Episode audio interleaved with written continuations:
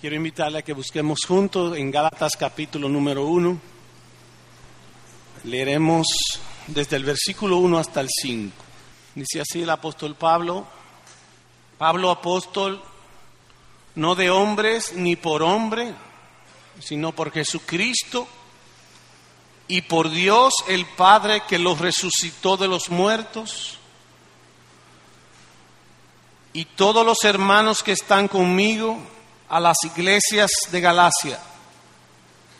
Gracia y paz sean a vosotros de Dios el Padre y de nuestro Señor Jesucristo, el cual se dio a sí mismo por nuestros pecados para librarnos del presente siglo malo conforme a la voluntad de nuestro Dios y Padre, a quien sea la gloria por los siglos de los siglos. Amén. Si pueden notar en el versículo número 3 y hasta el 5 será nuestra porción del capítulo 1 de Gálatas, eh, si pueden notar, el resultado de la muerte de Cristo es gracia y paz para su pueblo. Así se titula la meditación de esta tarde, el resultado de la cruz. Noten hermano, el, voy a leer el versículo 3, noten hermano la salutación que el apóstol acostumbraba a dar a las iglesias, en esta oportunidad a las iglesias en Galacia. Dice, gracia y paz sean a vosotros de Dios Padre y de nuestro Señor Jesucristo el cual se dio a sí mismo por nuestros pecados para librarnos del presente siglo malo, conforme a la voluntad de nuestro Dios y Padre, a quien sea la gloria por los siglos de los siglos. Era usual el saludar a las iglesias de esta manera, deseando gracia y paz a, su pueblo. Ahora bien, esta eh, en esta salutación, de manera particular, el apóstol Pablo quiere hacer una afirmación, una afirmación un tanto teológica de la obra de Cristo en la cruz, por la cual, por cuya muerte nosotros alcanzamos gracia y paz. Gracia y paz. Viene a mi mente en esta oportunidad eh, en nuestro país, sobre todo, por ejemplo, el día pasado cayeron muchas lluvias y había muchas inundaciones en la capital. Pero lo que sí quedó bien grabado en mi corazón fue que aquellas inundaciones que por, por vía de, de varias tormentas se produjeron en nuestro país. En, año, en tiempo atrás se produjo una inundación que hasta el punto que en nuestra región nosotros conocemos cómo soltaron la presa y hubo una inundación no, no pequeña aquí en nuestra ciudad, igual que en la zona del Bajo Yuna. Pero esa ilustración la hago porque ciertamente este mundo está inundado del pecado no faltan aflicciones, no faltan secuestros, no faltan eh, eh, fornicaciones, no faltan robos, no faltan asaltos. Este mundo está inundado por el pecado. No nos falta el hecho de que este mundo corre según la corriente, eh, este mundo corre según el Dios de este siglo, según Satanás.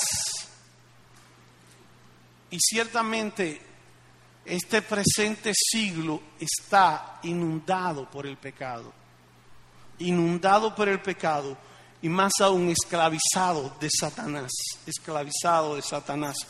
Pero Dios, que es el Dios de toda gracia, desde la eternidad hizo un plan eterno de salvación, un plan eterno de salvación para rescatarnos de este presente siglo malo, para rescatarnos. ¿Qué hizo Dios? Envió a su Hijo Jesucristo a morir por hombres y mujeres que lo que se merecen es el castigo eterno. Mas, ¿qué, movió a Dios? Su bendita gracia. la muerte de Cristo trae como resultado el Hijo de Dios clavado en una cruz, cargando el pecado de aquellos que creen en Él. En cambio a nosotros, gracia y paz. Ese es el resultado de la obra de nuestro Señor Jesucristo en la cruz. Este, esta porción la estudiaremos de la siguiente manera. Primero veremos la obra de Cristo para obtener gracia y paz para su pueblo. La obra de Cristo a su vez la vamos a ver en tres puntos. Su entrega, el cual se dio a sí mismo por nuestros pecados. Su propósito para librarnos del presente siglo malo. Y en tercer lugar, su aceptación conforme a la voluntad de Dios. Finalmente veremos el resultado. Gracia y paz para los que creen en Jesucristo. Y no solo gracia y paz es el resultado de la obra de Cristo, gloria sea dada a nuestro Dios y Salvador Jesucristo. Ok, vamos a ver nuestro primer punto, la obra de Cristo. La obra de Cristo. En primer lugar, su entrega. Dice el verso número 4, el cual se dio a sí mismo por nuestros pecados. Ok, para tener una idea de, del significado de esta, de esta expresión, de esta que, dio, que Cristo se dio a sí mismo por nuestros pecados, es bueno que escudriñemos un poco las escrituras para ver el significado de que Cristo se dio a sí mismo por nuestros pecados. Y con brevedad, antes de nosotros ver a Cristo crucificado, vamos a ver, vamos a ver un poco de la gloria de Cristo antes de él ser crucificado. Para nosotros, para que tú y yo podamos ver gloria en ese que se entregó a sí mismo. Repito vamos a ver la gloria de Cristo antes de entregarse por nuestros pecados, para luego poder ver gloria cuando Él se entregó por nuestros pecados. Bien, la profundidad y la grandeza de la condescendencia de Dios para con los hijos de los hombres, la podemos ver cuando el apóstol Pablo dice dice en su, en su evangelio, vimos su gloria, gloria como del unigénito del Padre, llena de gracia y de verdad. Ahí es que quiero que nos dirijamos a esa expresión del apóstol Juan cuando él dice que vio su gloria, gloria como el unigénito del Padre, lleno de gracia y de verdad. Por lo que, hermanos, antes que podamos ver su condescendencia en entregarse a sufrir y a morir voluntariamente, hemos de ver la gloria de Cristo en la eternidad. En la eternidad. ¿Quién fue Cristo? Y por los ojos de la fe, quiere el Señor concedernos que podamos ver que hay una santa Trinidad. Dios existe en tres personas. Cristo es el Hijo amado del Padre en el cual el Padre tiene toda su complacencia. En el cual el Padre tiene toda su complacencia. Además de que Cristo es la segunda persona de la Trinidad, él es igual en naturaleza y en esencia con el Padre y con el Espíritu Santo. Dios existe en tres personas, pero un solo Dios. Cristo es igual en naturaleza, en esencia con el Padre y con el Espíritu Santo. Además de eso, dice el apóstol Pablo en el libro, en la carta a los colosenses, que en Cristo habita en Cristo habita toda la plenitud de la deidad. Y noten cómo dice el apóstol Pablo, en él habita, no se hospeda. No es que se hospeda toda la plenitud de la deidad. En él habita, en él mora toda la deidad, en el Señor Jesucristo. Cristo tiene completa unión, perfecta comunión y perfecto gozo con el Padre y con el Espíritu Santo. Ahora surge una pregunta. ¿Desde cuándo Cristo se dio a sí mismo por nuestros pecados? ¿Desde cuándo? Vamos por favor a buscar un texto conocido por nosotros, pero que se encuentra en Jeremías 31.3. Y es bueno que recordemos, refresquemos estas grandes verdades que nos revelan la gloria de Cristo antes de la fundación del mundo. Jeremías 31.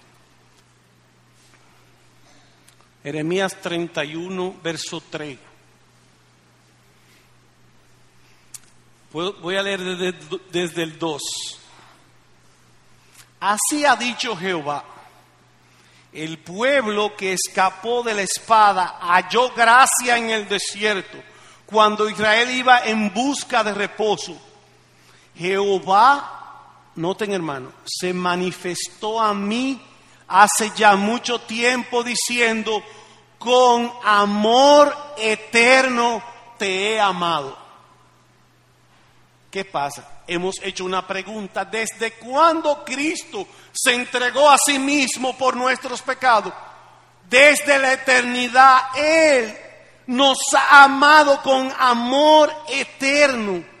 Hermano y amigo, lo que movió a Cristo a entregarse desde la eternidad a sufrir y a morir por nuestro pecado fue el puro afecto de su voluntad su gracia, su soberana gracia, fue lo que movió a Cristo desde la eternidad a entregarse por nuestros pecados.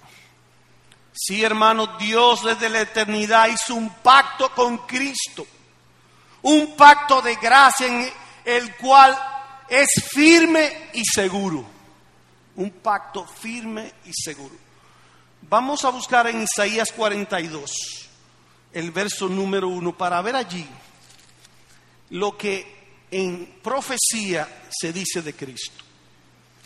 Isaías 42, versículo 1. He aquí mi siervo, yo le sostendré mi escogido, en quien mi alma tiene contentamiento he puesto sobre él mi espíritu, él traerá justicia a las naciones. Sí, amado hermano y amigo, Cristo fue elegido para traer justicia a las naciones. Cristo fue elegido para ser la cabeza de la iglesia, el mediador entre Dios y los hombres, para ser el salvador, el redentor de aquellos de todos los pecadores perdidos. Es un pacto firme y seguro que Cristo hizo con el Padre de para venir a ser el Salvador de pecadores perdidos. Sí, Dios guarda el pacto, hermano. Su pacto permanece firme. Él lo guardará. Él no cambiará. Él no faltará a la palabra de sus labios. Él no faltará a la palabra de sus labios. Ahora bien, eso en cuanto a la gloria de Cristo desde antes en la eternidad. Igual en esencia, en naturaleza con el Padre, en él habita toda la plenitud de la deidad. Dios hizo un pacto con Cristo para ponerlo como cabeza de la iglesia y salvador de los pecadores cuando vino el cumplimiento del tiempo, podemos nosotros darnos cuenta que las escrituras nos revelan que Dios envió a su Hijo, nacido de mujer, a ser aquello que el Padre había determinado desde antes de la fundación del mundo. Vino a cumplir el nuevo pacto en su sangre que por mucho fue derramada. Cristo se despojó de aquella gloria para venir a la tierra aquí abajo a sufrir como un vil malhechor Su naturaleza divina se encontró con su naturaleza humana para entregarse por nuestros pecados, para entregarse por nuestros pecados, para soportar todas las miserias de este mundo. Sí, hermanos y amigos, en esto consiste la gran condescendencia de Dios para con su pueblo, que Él, siendo Dios, se entregó por nuestros pecados. En su soberana gracia, Él quiso despojarse de su gloria y se entregó por nuestros pecados, como dice Isaías capítulo 53 él llevó nuestras enfermedades, sufrió nuestros dolores. Jehová cargó en él nuestras rebeliones y como si esto fuera poco, cargó en él las iniquidades, la maldad, la injusticia de su pueblo. En esto consiste que Dios como tú que guarda el pacto, la misericordia con aquellos que te aman y guardan tus mandamientos. Él llevó nuestros pecados en la cruz, como si hubiera sido, como si esos pecados hubieran sido suyos. No, Él fue sin pecado y aún así se entregó por nuestro pecado de manera voluntaria. Él se entregó en tu lugar él se entregó en mi lugar. Él se presentó como garante de quien la justicia, de quienes la justicia estaba demandando la pena máxima, la muerte. Y esa es la gran condescendencia de nuestro Dios, de nuestro Salvador Jesucristo. Hermano y amigo, hablando de esto, de que Él se entregó a sí mismo por nuestros pecados, ¿has tenido tú alguna vez, has sentido tú la carga del pecado en tu conciencia? ¿Has visto tú la gravedad de tus pecados y la enormidad de sus culpas delante de Dios? ¿Ha visto tú que por nosotros ser pecadores merecemos el castigo del infierno?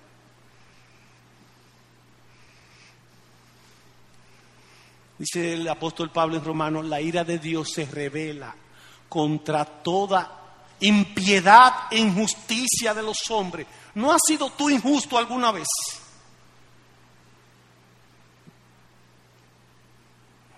No, tú no has obrado de manera pecaminosa.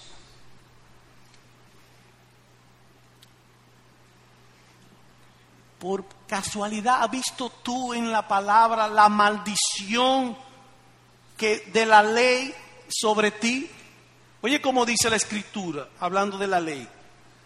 Maldito todo aquel que no permaneciere en todas las cosas escritas en el libro de la ley para hacerla. ¿Ha contemplado tú que posa sobre nosotros la maldición de la ley?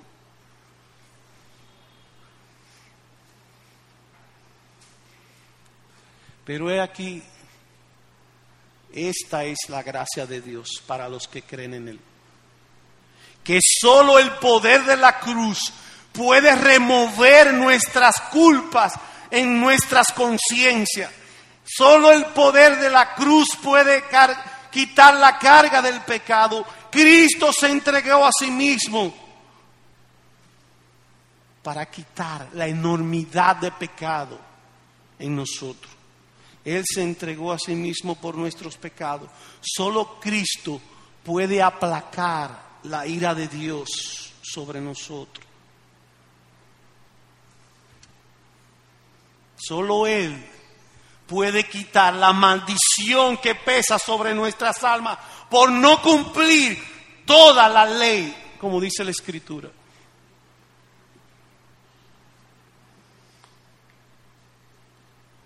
Oh, oh, qué bendición es que podamos ver que aquel que donde que aquel que tenía gloria desde antes de la fundación del mundo, qué bendición que tú y yo podamos ver gloria en aquella cruz, en aquel crucificado. Qué bendición que Dios pueda darnos ojos para ver la gloria de la cruz, entregándose a sí mismo por nuestros pecados.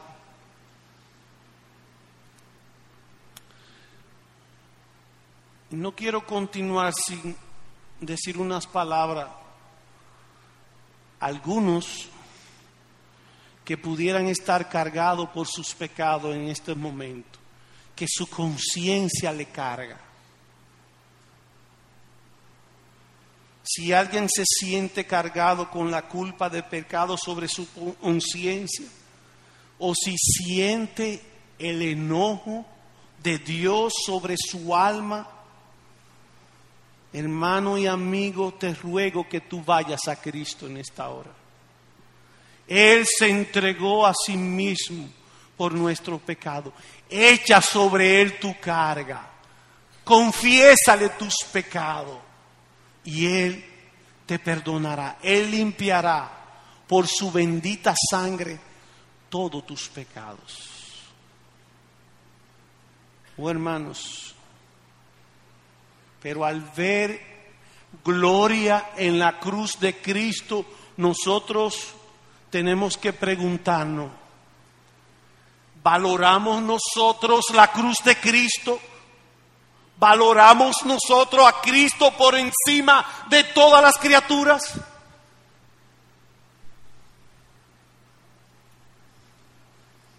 ¿Es tu propósito ¿O es nuestro propósito exaltar, honrar a aquel que se despojó de su gloria para cargar con la culpa de tus pecados en la cruz? ¿Es tu propósito exaltar, honrarle? ¿Puedes tú ver gloria en el crucificado? ¿O, tú puede, o puede ser que tú veas vergüenza en él? Derrota. No, hermano. Cristo se entregó por nuestros pecados.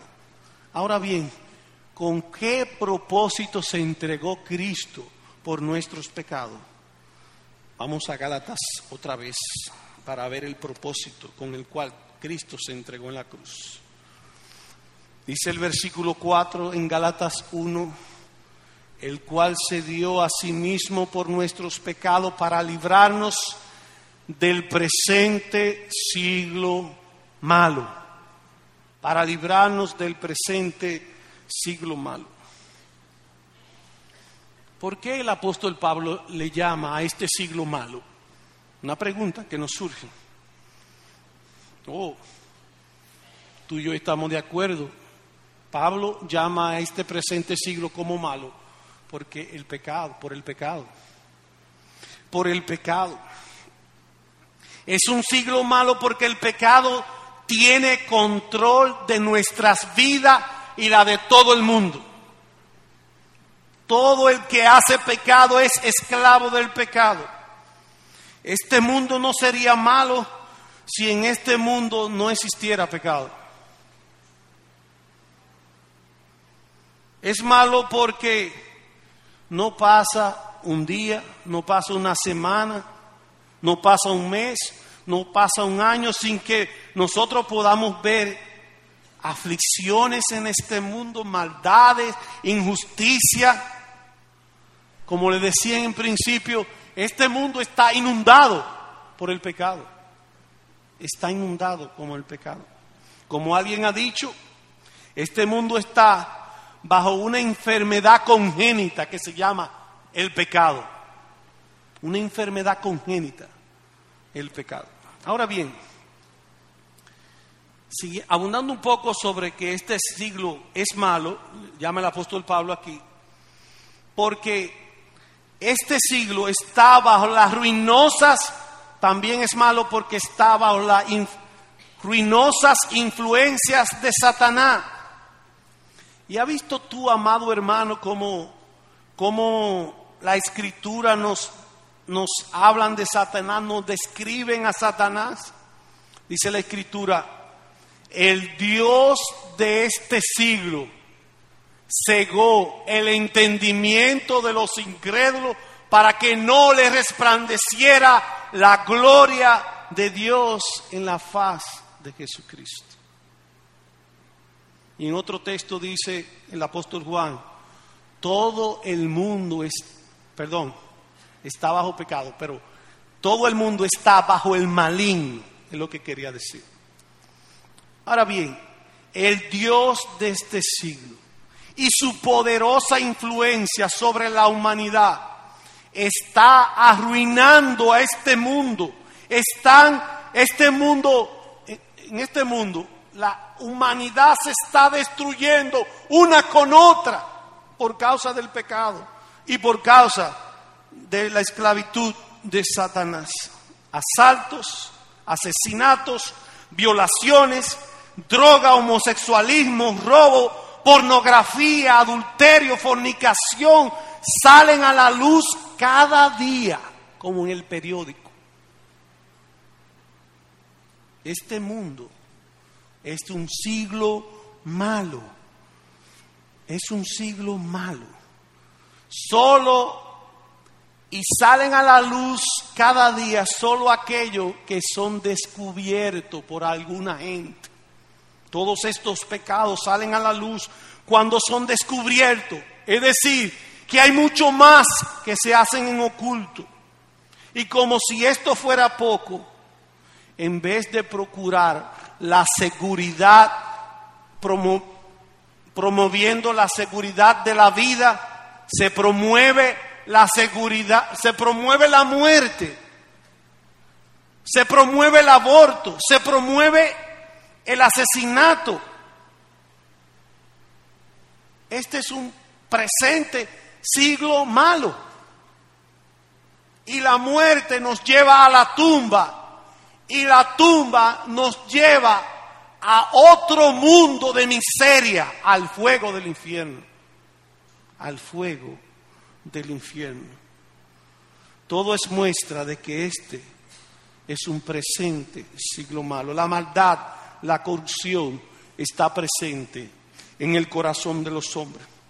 Pero he aquí que la escritura dice, sé salvo de esta perversa generación. Sé salvo de esta perversa generación. Aquí voy a hacer como una especie de paréntesis dentro de lo que he dicho de que este es un presente siglo malo, cuando el apóstol Pablo iba camino a Damasco en persecución de los creyentes, se le apareció el Señor al apóstol Pablo y él dijo, ¿quién eres, Señor? Y el Señor dijo, yo soy Jesús a quien tú persigues, pero levántate y ponte sobre tus pies, porque para esto he aparecido a ti, para ponerte por ministro y testigo de las cosas que ha visto y de aquello en que me apareceré a ti, librándote de tu pueblo y de los gentiles a quienes ahora te envío. Dios llama a Pablo y lo envía a su pueblo y a los gentiles. ¿Para qué envió Cristo a Pablo? para que abra sus ojos, para que se conviertan de las tinieblas a la luz, de la potestad de Satanás a Dios, para que reciban por la fe que es en mí perdón de pecado y herencia entre los santificados. Por esto, porque Cristo le dice a Pablo, ve para que reciban por la fe que es en mí perdón de pecado.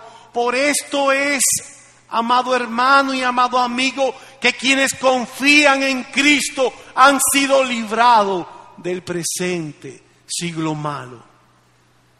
Cristo se entregó a sí mismo por nuestro pecado con el propósito de librarte de la inundación de este mundo, para que no te ahogues en el pecado, para que no vayas a la condenación del pecado, para librarte de este siglo, para librarte de, de, de tus pecados, para librarnos del presente siglo malo. Sí, estamos en este mundo, pero pertenecemos a otro rey y a otro reino. Los que confían en Cristo están en este mundo, pero pertenecen al Rey de Reyes y al Señor de los Señores. Pertenecen al reino de Dios. Y cuando Cristo venga, estaremos en la gloria de tu, Padre, en la gloria de nuestro Padre, juntamente con Cristo. Así que el ser librado de este presente siglo malo inicia como se vio esta mañana, cuando Dios cambia nuestro corazón, cuando Dios nos hace nacer de nuevo, cuando nacemos de nuevo, podemos entrar en el reino de Dios. Otro es nuestro rey. No estamos bajo el maligno, estamos bajo el reino de Dios. Ahora bien, este es el propósito de la muerte de Cristo, el propósito de la muerte de Cristo. Ciertamente, esta carta fue escrita a los Gálatas y a las iglesias en Galacias, a las iglesias. Y como Aquí nos habla el apóstol en su salutación de que Cristo se dio a sí mismo por nuestro pecado para librarnos del presente siglo malo. Cabe aquí la exhortación para todos los creyentes del apóstol Pablo en Romanos capítulo 12, versículo 2. Hermano, no te conforme a este siglo malo. No imite a este mundo. No siga la corriente de este mundo no siga en la esclavitud del pecado, no siga bajo el yugo de Satanás. Necesitamos renovar nuestro hombre interior y permanecer firme en la libertad que Cristo nos hizo libre, no para estar otra vez bajo el yugo de esclavitud del pecado. No te conforme a este siglo, sino transformado por medio de la renovación de vuestro entendimiento, para que pueda comprobar cuál sea la buena voluntad de Dios, santa, agradable y perfecta. Cristo se dio a sí mismo con el propósito de librarnos de la potestad de Satanás y trasladarnos a su reino, a su reino. Y en verdad, particularmente yo traigo algunas preguntas en mi predicación para despertar tu entendimiento y quizá Dios levante tu alma. Hermano, ¿no te da gozo saber que Cristo te libró de la potestad de Satanás, de la culpa, del dominio y del castigo por el pecado? ¿No te da gozo? ¿No saltaría tú de alegría si alguien te, te sacara de una inundación de muchas aguas?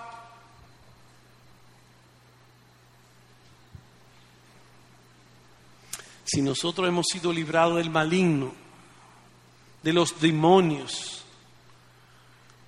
ciertamente debemos considerar que el maligno es poderoso y anda buscando a quien devorar. Por eso te, te exhorto a que viva una vida con fe en el Señor Jesucristo, con fe en el Señor Jesucristo. Considera esto que dice el apóstol Pablo acerca de Cristo. El Señor me librará de toda obra mala. Vive confiando en Cristo. No te confíe en tus propias fuerzas. No confíe en tus propias fuerzas. Ahora bien, ciertamente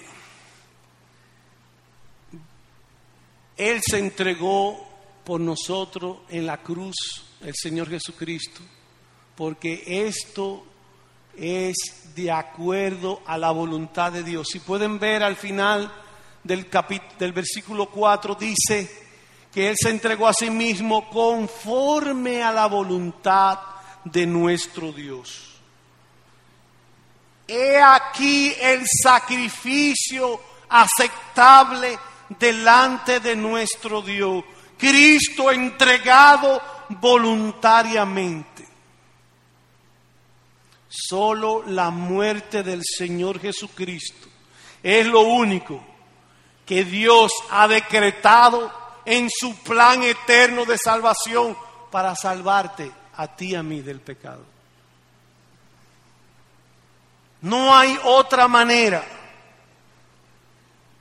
No hay otra manera de ser salvo solo aquella manera que está de acuerdo, que está conforme a la voluntad de Dios. Si alguien buscara salvarse fuera de Cristo, no encontrará salvación. O si alguien pretende salvarse con Cristo y algo más, no encontrará salvación. Solo Cristo fue que Dios determinó para que lograra la salvación por nuestros pecados.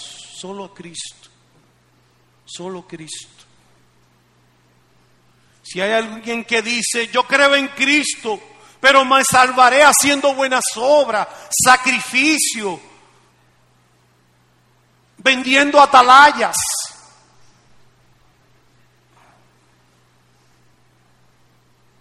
no podrá lograr la salvación, porque esa no es la manera que es conforme a la voluntad de Dios. Solo Dios acepta la obra y el sacrificio de Cristo. Hermanos y amigos, esto implica que no hay manera ni métodos humanos por el que podamos alcanzar salvación. No hay manera ni métodos humanos. No hay sacrificio, ni buenas obras, ni méritos humanos que puedan librarnos de la condenación del pecado. Si alguno pretende salvarse de otra manera fuera del plan eterno de Dios, no va a alcanzar la vida eterna.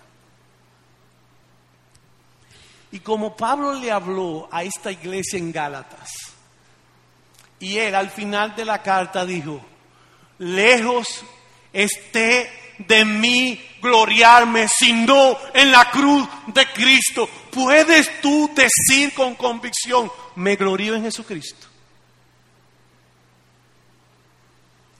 ¿Puedes, puedes tú decir como el apóstol, me glorío en Jesucristo? Él me libró él me perdonó, Él me salvó de mis pecados.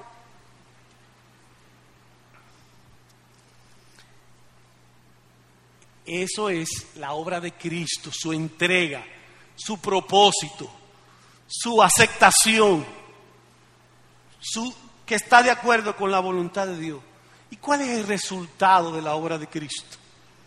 El resultado de la obra de Cristo fue y sigue siendo paz, gracia y paz a vosotros y gloria sean dadas a Dios por los siglos de los siglos. Sí, hermano, en, en la obra de Cristo en la cruz, Dios manifestó su favor. En su muerte, Dios manifestó su favor por amor a nosotros. Es por su gracia que Cristo murió por los pecadores indignos. Fue su gracia lo que lo movió a darse a sí mismo de la eternidad, amando la iglesia antes de la fundación del mundo.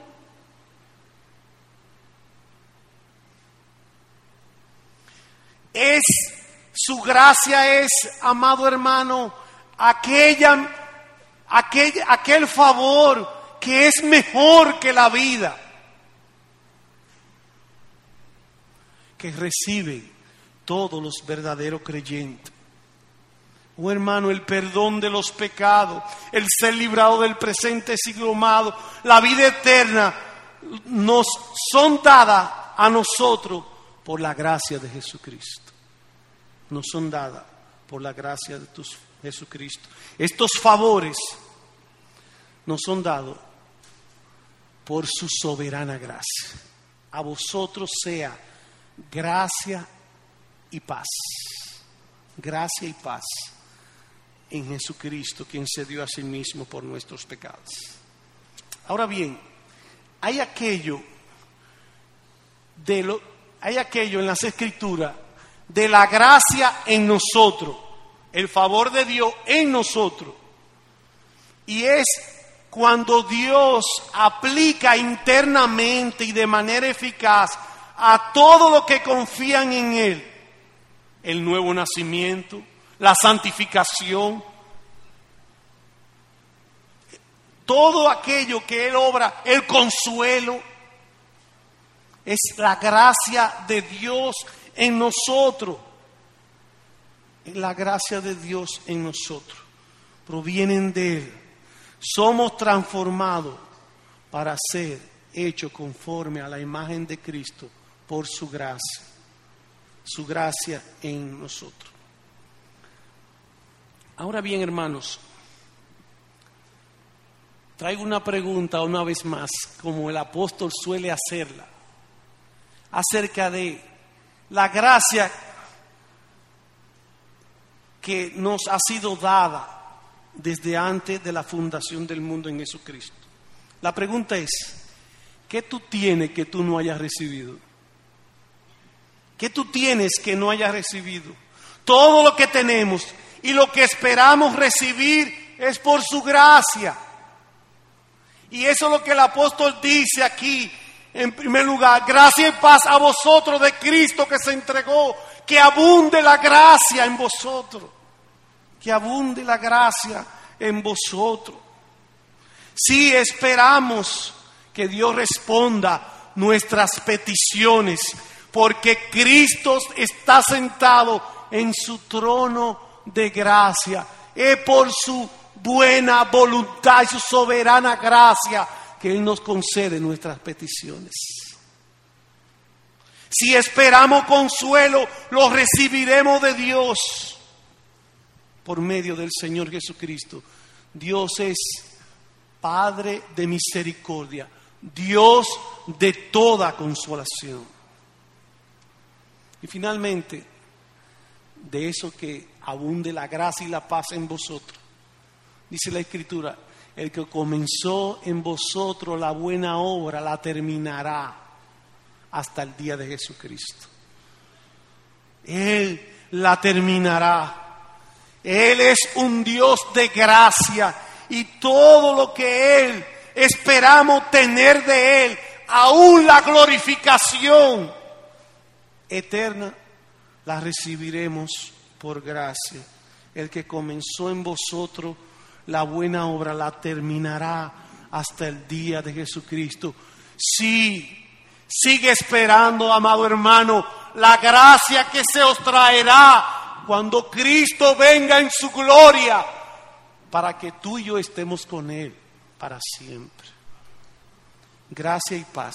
Paz es aquello que por la gracia de Dios trae tranquilidad de conciencia delante de Dios.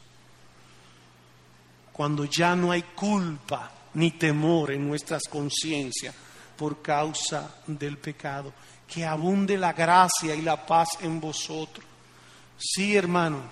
Pero no solo debe abundar gracia y paz como el resultado de la obra de Cristo en la cruz.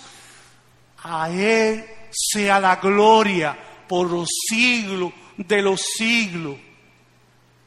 Quiere el Señor que a recordar su cuerpo partido en la cruz, su sangre derramada en esta noche, nosotros podamos dar gracia porque Cristo siendo Dios, por su gracia, se entregó por nuestros pecados, para librarnos de este presente siglo malo, para que ya en nuestros corazones no reine el pecado ni Satanás, sino reine Cristo. Oh hermano, da gracias, alaba su bendita gracia en esta noche y, y da gracias por Jesucristo, a quien sea la gloria por los siglos de los siglos. Todo lo que Dios promete dar en su gracia, lo hará para su gloria, hermano. Dios ha unido su gloria con el bien nuestro. Todo lo que Él dará o que Él ha prometido darnos, lo dará para su gloria y para el bien nuestro. Así que si Él te ha dado gracia, testifica de Jesucristo para la gloria de Él. ¿No admira tú la sabiduría de Dios? Que la sabiduría de Dios, su infinita sabiduría, en armonizar todo lo que Dios es, toda su esencia, su poder, su justicia, su amor, su misericordia, todo esa armonía en la deidad para salvarte a ti del pecado.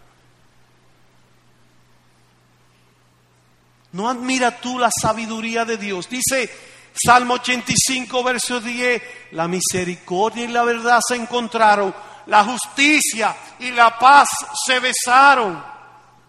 Ciertamente, dice la escritura, que el justo murió por los injustos y Cristo, oigan bien, Cristo se entregó, dice la escritura, que Él justifica al impío que cree y en su, su justicia no sale empañada.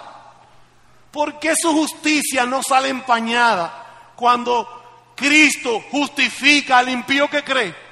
Porque Él magnificó su justicia y castigó el pecado en Jesucristo. Por eso a Él sea la gloria, la gloria de su justicia, la gloria de su gracia, la gloria de su amor por siempre. Ese es el resultado de la cruz. Gracia y paz a vosotros. Gloria sean dada al Señor Jesucristo. Oh hermano, el resultado de la cruz siempre es y siempre será gracia y gloria a nuestro Dios. Vive cada día por la fe en Él. Acude a Cristo cada día en procura de su gracia las criaturas no son suficientes para ayudarte. Solo la gracia de Dios puede sostenerte. No gaste tu dinero en lo que no es pan.